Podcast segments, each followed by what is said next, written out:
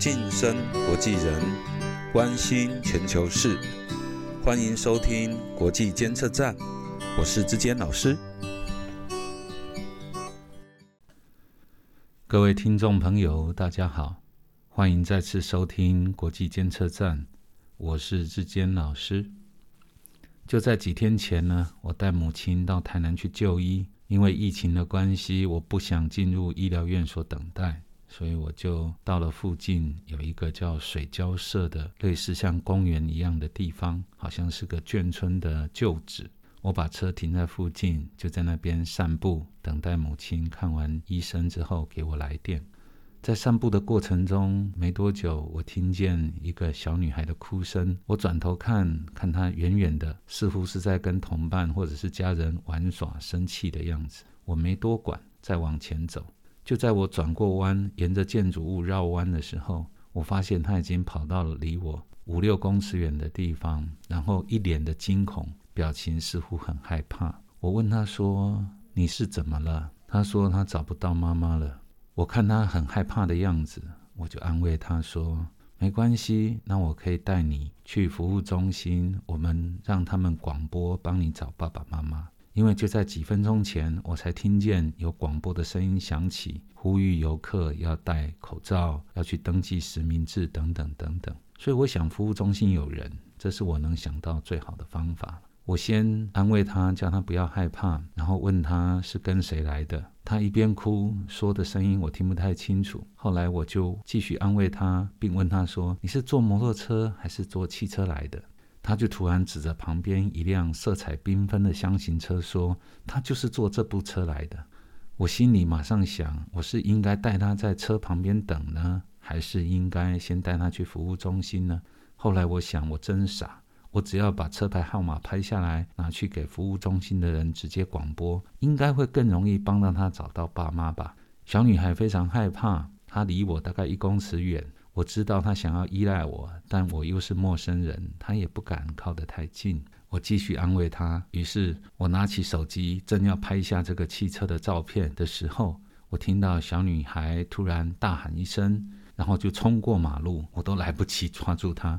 我抬头看，马路对面有一对年轻的夫妻，还有一个跟他差不多大的小女生，他们也看见他了，两个相互招手。小女孩跑得非常快，冲过马路，跑到对面空旷的地方，冲进应该是妈妈的怀抱，然后她大哭大喊，看得出来那个声音里面有埋怨，然后呢，也有充满了惶恐不安的心，终于安定下来的那种释放的情绪。我在马路这头高声的跟他说：“没关系，找到爸妈就好了。没关系，没关系。”他的父母抬头看了我一眼，什么话也没有说，然后就安慰他们的孩子。于是我就继续往我自己原来往服务中心的那个方向前进。我心里有一点点觉得奇怪，为什么这个父母都没有向我说声谢谢？但就在我走了不远之后，我在想。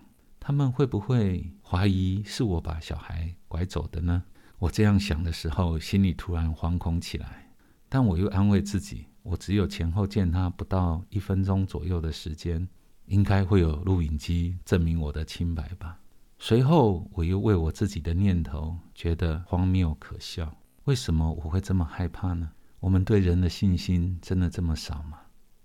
这让我想起来，这几年台湾有很多诈骗集团在我们的生活周遭。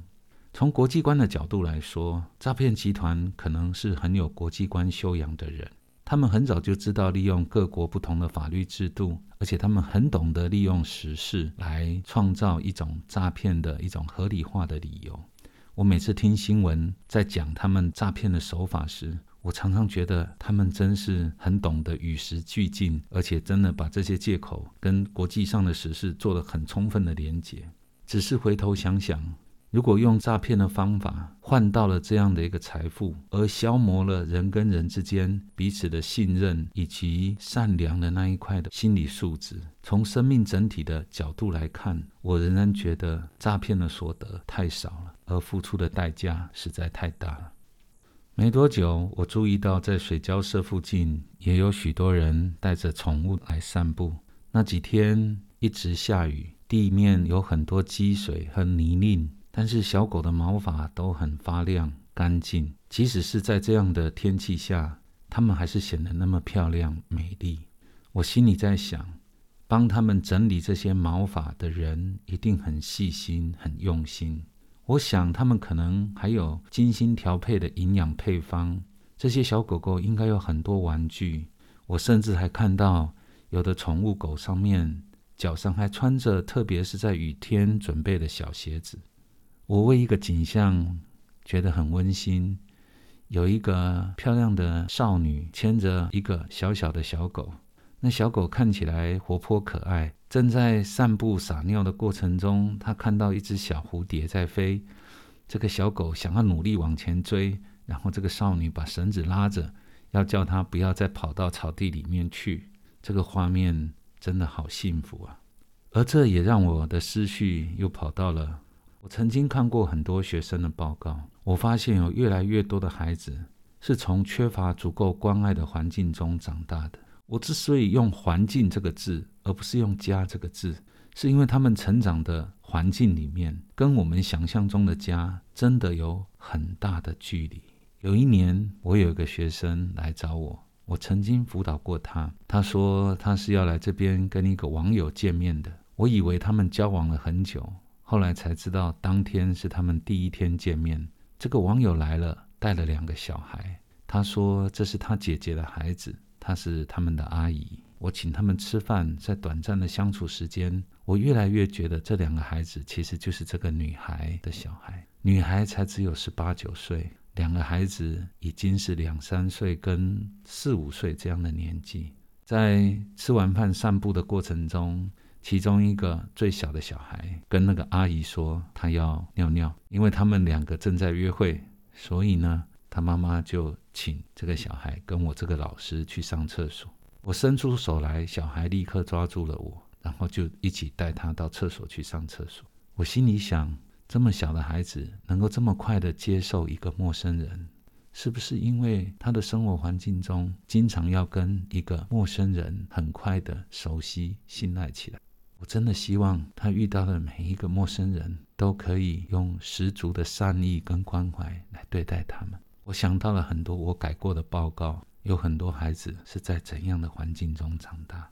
就我在生活上面的观察，我发现今天有足够能力抚养孩子的人，越来越不再愿意承担生养孩子的责任。他们不是因为没有这样的爱心来承受，相反的，我觉得他们可能是因为太爱孩子了，以至于他们害怕自己没有办法在这样的生活环境中给孩子足够的爱照顾，或者说无法保证能够提供给孩子多么安全稳定的成长环境，以至于他们不愿意生养孩子。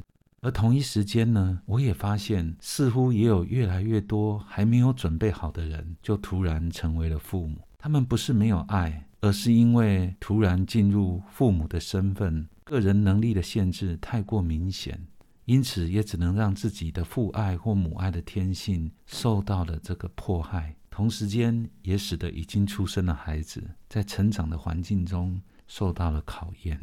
我们台湾已经荣登世界生育率最低的国家了。经过这么多年努力提高生育率的努力，主政者该醒醒了。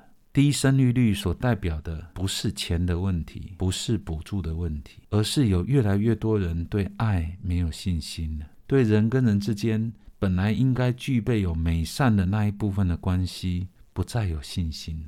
我常常在深夜的时刻。听到外面的街道上有那种汽机车高速飞驰、呼啸而过的那种刺耳的加速声，我常常想，是什么样的成长经验，让人会想要以这样的方式向世界证明自己的存在呢？这个时代，一个好公民的最重要责任，不是纳税，而是让自己的家人都能够生活在被关爱的环境之中。你说不是吗？